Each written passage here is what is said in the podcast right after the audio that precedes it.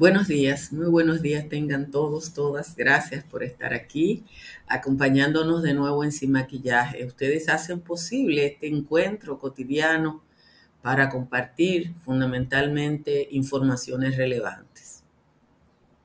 La excelente periodista que es Tania Molina desnuda hoy la educación dominicana diciendo lo que todos y todas intuíamos, y es que el nivel de aprendizaje de nuestros niños y niñas está asociado al nivel económico de sus familias. Los niños y las niñas de los grupos de más alto ingreso tienen los niveles de satisfacción más altos respecto a los conocimientos esperados en las asignaturas básicas de nuestro currículo. Eso, señores, entre otras cosas, manda al, al carajo a la educación pública y manda al carajo a la educación pública porque la gente de mayor ingreso o de ingreso medio trata de poner a sus hijos en la mejor escuela que puede pagar. A la escuela pública va la gente de menor ingreso y ni siquiera maestros y maestras que trabajan en esas escuelas mandan a sus hijos a ellas. El reportaje que publica Tania Molina hoy en Diario Libre deja claro que el sistema educativo dominicano es un reproductor de la pobreza. El hándicap de no tener los conocimientos mínimos para acceder a determinados niveles de enseñanza no se supera nunca. Ayer, los rectores de universidades explicaron la condición en la que llegan miles de jóvenes a la universidad y como solo una élite adquiere los niveles necesarios para un ejercicio profesional, aunque todo el mundo termina graduándose. Por eso tenemos pilas de titulados pululando por las calles con títulos que no les servirán para nada. Hay muchas causas para explicar por qué los niños y las niñas con la familia de menor ingreso tienen peor desempeño. Recuerdo que cuando la ADP demandaba el desayuno y el almuerzo escolar, atribuían la falta de rendimiento de los niños, entre otras cosas, al hambre. Ahora hay desayuno y almuerzo, pero no educación con la suficiente calidad para hacer que el rendimiento de niños y niñas pobres aumente. Se han dedicado miles de millones de pesos a la construcción de aulas y es evidente que las paredes no garantizan conocimiento. Este tema es de largo plazo, pero en algún lugar hay que comenzar. El gobierno de Luis Abinader está en su tercer año y el, el, estudio dice que la calidad de la educación está en el mismo lugar que lo dejó Medina o peor. Los maestros y maestras son los profesionales con mayor seguridad jurídica y económica en la República Dominicana, pero eso no se traduce en calidad. Son los únicos profesionales que se jubilan con el sueldo completo y su última lucha es porque los jubilados que se, que, se salieron con su sueldo completo se actualicen periódicamente. Desde que el gobierno comenzó en el año 2013 a destinar el 4% del Producto Interno Bruto para la educación preuniversitaria, más de la mitad del presupuesto ejecutado por el Ministerio de Educación se ha ido en gastos directos de personal como sueldos fijos. Educa proyectaba tan lejos como el 2018 que al ritmo que van las demandas magisteriales y de otro tipo de personal, en unos años el 80% del gasto en educación será para sueldos. La población dominicana está combinada a demandar una intervención que garantice que la educación será el mecanismo de ascenso social que es en la mayor parte de los países del mundo y no un reproductor de la pobreza, que es lo que dice Tania Molina, que está pasando en la República Dominicana. Como siempre, les ratifico mi agradecimiento a su presencia aquí. Les pido que le den temprano a like para que YouTube posicione mejor esta transmisión y les invito a que se suscriban a este canal de YouTube. Aunque usted no lo crea, ya hoy, estamos a 31 de mayo, en víspera de la temporada ciclónica, ya el Golfo de México tiene a esta hora un, un fenómeno con escasas posibilidades de convertirse en ciclón tropical, pero está ahí y hay que prestarle atención. Las temperaturas altas, pero altísimas para la hora, de hecho, La Romana, San Felipe de Puerto Plata y ya están en 25 grados Celsius, pero Santo Domingo está en 26. El Cibao Central está en 24 y la temperatura más bajita a esta hora la tiene la provincia más alta, que es San Juan de la Maguana, y está en 21. En los valles altos también bajaron las temperaturas hoy y Calimete está en 16, Constanza, perdón, me equivoqué. En los valles altos sí bajaron la temperatura. Calimete está en 16, Constanza en 17, igual que San José de Ocoa, Hondo Valle y San José de las Matas en 18, el resto de los valles altos está en 19. Ocurrió lo contrario hoy a lo que fue el día de ayer. Vamos ahora a leer el resumen de las principales informaciones de la jornada. El presidente Luis Abinader afirmó ayer que la calidad de la educación debe estar al margen de la política y llamó a todos los sectores de la vida nacional a enfocarse en la mejora de la calidad educativa. La situación de la educación es agravada, según varios medios hoy, por los conflictos y demandas del ADP, las exigencia de calidad del ministerio y la cantidad de centros sin concluir. Del 2013 al 2023 se prestó en el minero alrededor de 1.687.881 millones de pesos. Ese número es demasiado grande. Según datos de la Dirección General de Presupuesto, el Ministerio de Educación ocupa el primer lugar de instituciones con mayor gasto en el año el mayor gasto durante estos años ha sido destinado al pago de salarios, seguido por la construcción de escuelas. La brecha que separa a los estudiantes dominicanos va más allá del sistema educativo al que asistan, también se refleja en el nivel socioeconómico al que pertenecen. Cuanto más pobre, menor será su rendimiento en las aulas. La mayoría de los estudiantes en los primeros tres quintiles solamente alcanzaron el nivel elemental mientras que la mayoría de los estudiantes de los quintiles 4 y 5, o sea, la gente que tiene mayor ingreso, se ubican en los niveles aceptables y satisfactorios según el informe de la MINER analizado hoy por Tania Molina. El impacto de un camión cargado de alimentos para pollo cibao contra un autobús del transporte de estudiantes en Atomayor nos alteró a todos y a todas ayer. El autobús con decenas de estudiantes de la escuela primaria Wenceslao Peguero estaba estacionado cuando se produjo el impacto, a consecuencia del cual han muerto dos estudiantes y el conductor está en estado de gravedad y resultaron más de una decena heridos. El conductor fue identificado como Ismael Matos y tiene 24 años. Yo le voy a enseñar la foto ahorita. Tras el hecho, emprendió la huida para entregarse luego a las autoridades. El administrador de la Lotería Nacional, Teófilo Kiko Tabar, actuando como coordinador del proceso de regularización de bancas de apuestas, le pidió al Ministerio de Hacienda que declaren en suspenso los contratos de concesionarias a las loterías electrónicas por algo muy simple, porque no cumplen ni siquiera con su propio contrato, según explicó Kiko Tabar. El alcalde de Moca, Miguel Guarocuya Cabral, renunció ayer al PLD, de donde era miembro del Comité Central después de 28 años de militancia. Se especula que se va para el PRM. Francisco Javier García, en el PLD todo el mundo dice lo que le da la gana. Ayer Francisco Javier García dijo que aunque el tema de las alianzas no ha sido discutido en el comité político, la organización no descarta un pacto. Acuérdense que ya Abel dijo que no se pactaba con nadie. Aclaró, y yo creo que ese es lo que él quiere remarcar, que el comité político no ha manejado el tema, que creó una comisión donde están Danilo, Mariotti, Abel y él, pero que no, no lo han discutido. La Junta Central Electoral extendió el plazo para que los partidos políticos depositen el alcance y las demarcaciones incluidas, que serán incluidas en los procesos de primarias. El órgano electoral fijó como fecha el 12 de junio al mediodía para preparar presupuesto y establecer la organización electoral necesaria para esos procesos internos.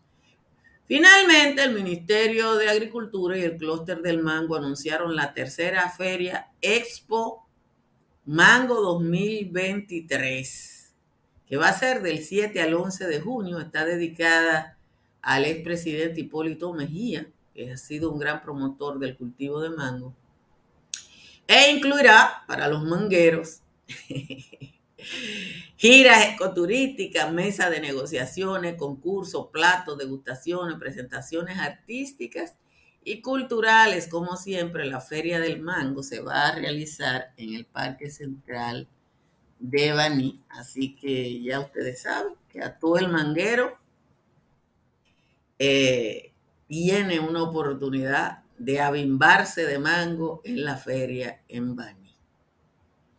Miren, el trabajo que publica Tania Molina hoy rompe la sala del corazón Dice lo que todo el mundo sabía, que el que tiene más dinero tiene acceso a mejor educación y que mientras usted es más pobre, peor es eh, la situación en la que está. Eh, busquen ese trabajo, yo sé que ya Joel se lo está suministrando a ustedes. Busquen este trabajo de Tania, yo le voy a presentar dos o tres cuadros de lo que ella hizo y para que ustedes vean el drama de la vida dominicana. Resultado por grupo socioeconómico en tercero de primaria para lengua española. El más alto nivel de satisfacción lo tienen los estudiantes del quintil 5, o sea, la gente de mayor ingreso, que tiene un 37%. Y le siguen lo de los otros, el otro quintil, los otros quintil, que tiene un 20%, y los de menor ingreso, son los que lideran el nivel elemental. O sea, la gente más pobre apenas supera lo elemental. En matemática, el mismo cuadro. El nivel socioeconómico más alto es el único que reúne el 35% de satisfacción. En el nivel más bajo, los más pobres tienen el 54%. Y así en el mismo orden, 54, 53. Señores, lo que dice ese trabajo, lo que dice ese trabajo, lo que dice Tania Molina, demostrado con datos y gráficos, es que la educación de pobre es para pobre. O sea, aquí no ha habido una responsabilidad para enfrentar un problema que incluye, y ahí volvemos a las añoranzas nuestras. Cuando yo estudié en el colegio Nuestra Señora de Fátima, y se lo he dicho a ustedes mil veces, cuando yo llegué a la UAS en 1978 al colegio universitario,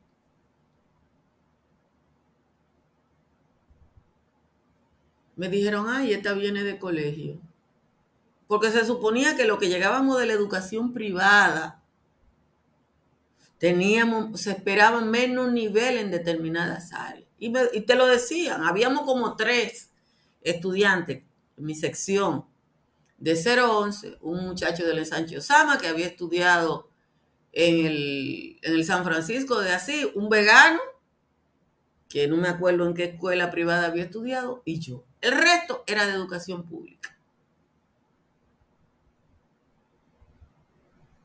era de educación pública. No se apure, esperen la décima, suelten a Juan Tomás.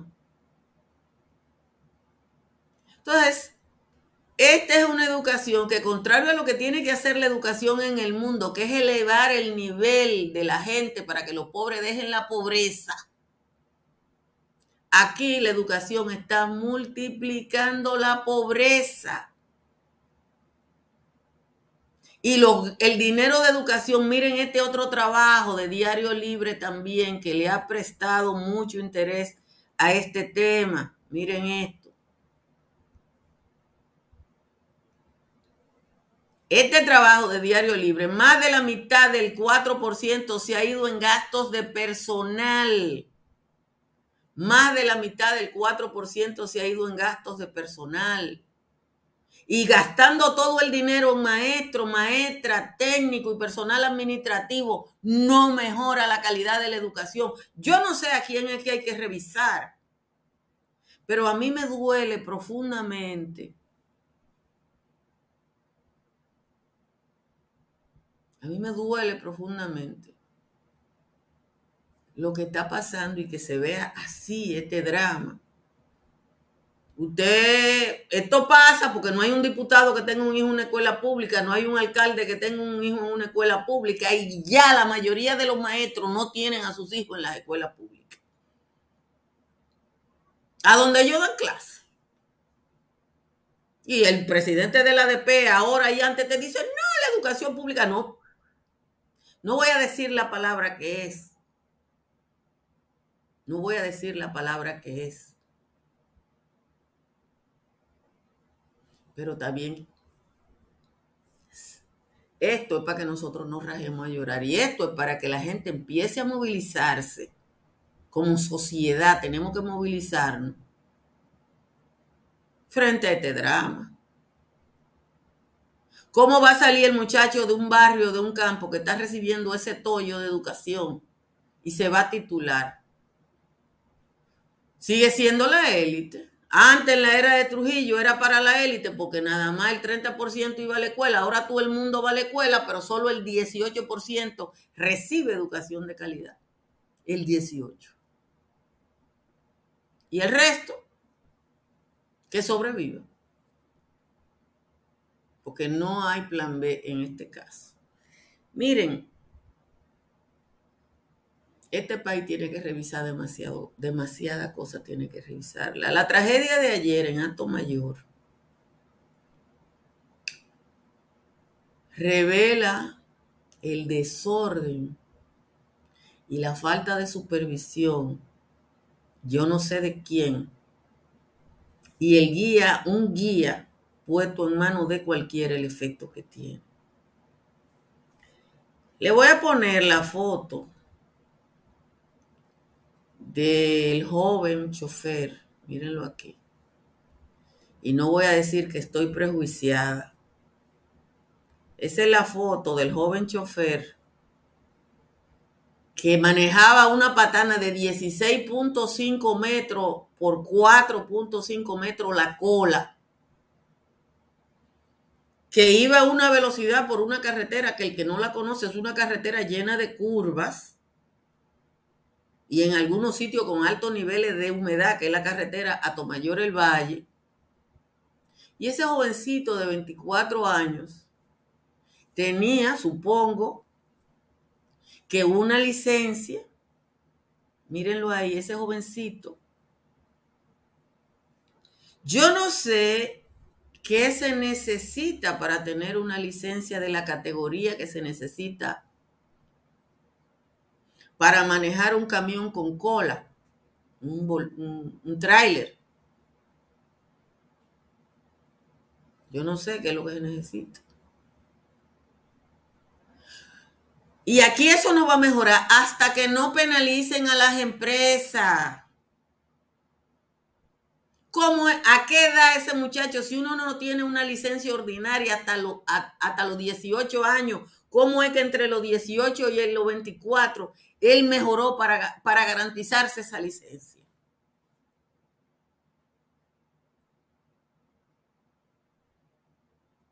Tenemos dos niños muertos, varios niños mutilados, el chofer entre la vida y la muerte. Un vehículo que estaba estacionado, que no fue una colisión, fue que culateó el vehículo. En, la en una carretera, que es una carreterita, porque esa es una carreterita, y ese camión iba como Pedro por su casa.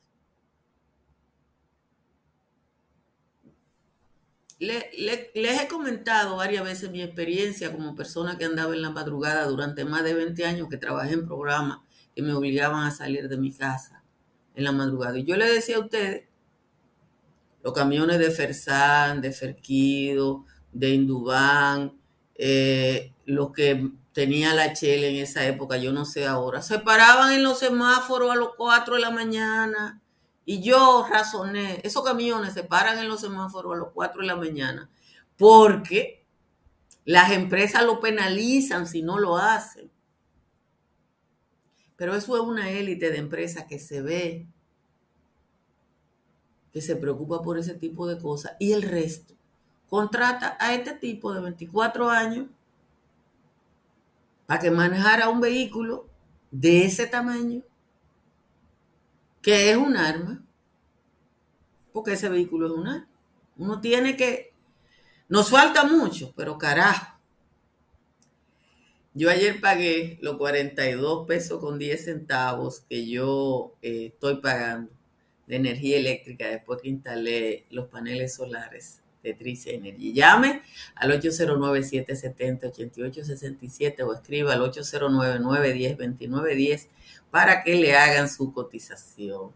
Y usted puede tener el estilo de vida que se merece en el proyecto Country Capital de Estructuras Morris. Está entre la avenida Ecológica y de San Isidro en Santo Domingo Este. Y eso va a ser sin duda el downtown del municipio más grande del país. Y entérese de los beneficios de las pólizas de incendios y líneas aliadas de Seguro Pepín llamando al 809-3 o escribiendo al 809-412-1006. En las farmacias Medicar GBC le dan un 20% de descuento a todo el que va a la tienda, pero si usted no quiere eso, puede llamar por teléfono o puede requerir sus medicinas a través de la aplicación de farmacias GBC.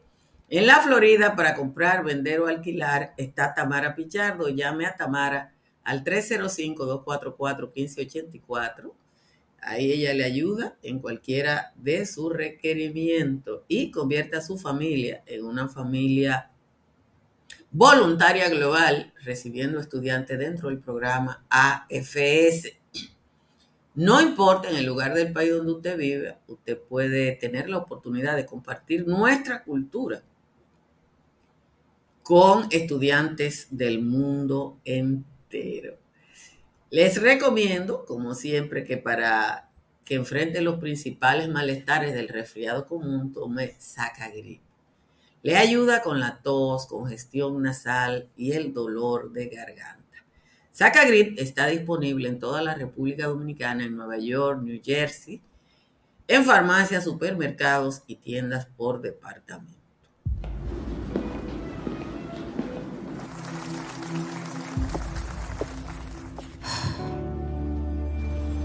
Cuando sea grande, quiero ser fuerte e independiente Quiero trabajar, ayudar a construir un mejor futuro para mi familia y mi país. Quiero luchar para que todos tengamos voz y seamos escuchados. Quiero que podamos crecer juntos. Quiero demostrar que es posible. Cuando sea grande, quiero ser como mi mamá. Siendo ejemplo, podemos alcanzar el futuro que queremos. Banco BHD. El futuro que quieres. Déjenme leer la décima del tal Juan Tomás, que está por aquí. Y ustedes saben que hoy sí es verdad que hubo que darle un tratamiento. Dice el tal Juan Tomás con mi ayuda.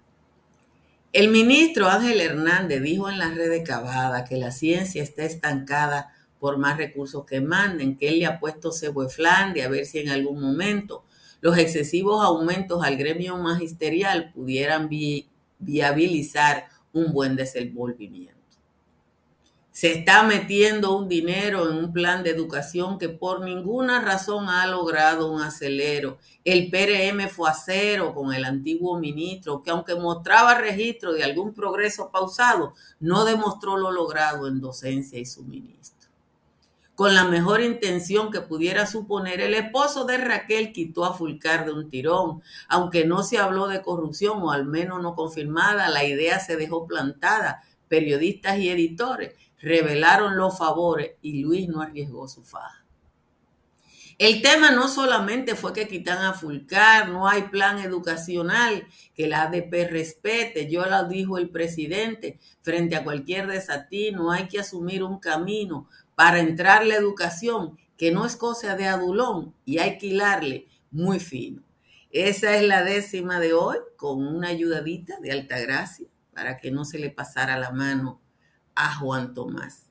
Miren, el presidente dijo ayer respecto a la educación que hay que dejar la política, apartar la política. Pero hay que decir que después que empezó el 4% para la educación, Carlos Amarante Baré fue ministro y después precandidato presidencial. Navarro fue ministro y precandidato presidencial. El santiaguero no lo fue.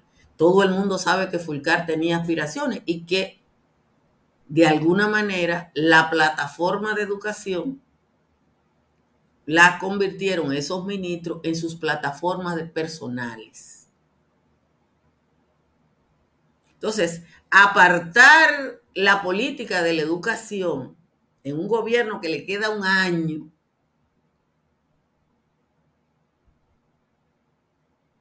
en un gobierno que le queda un año y hacer visible algún tipo de mejoría y, la desnudez de lo que dice el ministro ayer, no es que no ha pasado nada.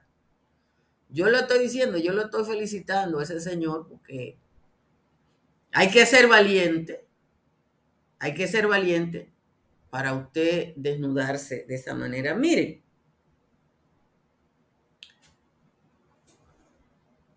en la Cámara de Cuentas, se ha estado publicando una serie de cosas y un grupo dice esto y los bocinas esto y los otros dicen esto. Y yo quiero pedirle a la comisión de la Cámara de Diputados que va a investigar esto, que nos comparta, porque ellos van a tener un acceso que yo no tengo, las actas y los videos de las reuniones de la Cámara de Cuentas. Yo creo que nosotros tenemos que, hacer una demanda de eso. La única manera de saber lo que ha pasado en la Cámara de Cuentas es que conozcamos el contenido de cada reunión, porque en los medios de comunicación cada cual dice lo que le conviene, pero en las actas está lo que dijeron en el momento. No, este gobierno no tiene ninguna posibilidad de provocar una mejoría en la educación en este momento. No la tiene, porque perdió los dos primeros años en relaciones públicas. ¿Qué es lo que se dice? Que la educación en la pandemia fue cero, que los niños no se quedaron con ningún conocimiento. ¿Cuáles se quedaron con conocimiento? Otra vez la misma cosa. Los hijos de lo que podían pagar. Entonces, yo, yo, yo quiero demandar y que demandemos Yo quiero que demandar y que demandemos. Que se publiquen todas las actas desde que empezó esta Cámara de Cuentas para saber qué fue lo que pasó. Eso es todo. Eso es lo que hay que buscar porque ahí están los datos. Yo, yo sé que ya no se usa la metodología de la investigación, pero cuando yo estudié eso, uno iba a los documentos y ahí está todo.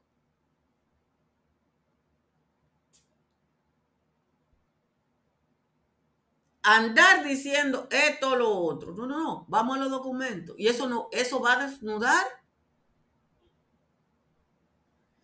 Mira, Juan Pepén, tú dices que no importa la edad que tenga un chofer. ¿Ustedes vieron el trabajo de Nuria con la señora del centro eso? Ella le preguntó, si tú tienes edad, ¿a qué edad tú hiciste un doctorado?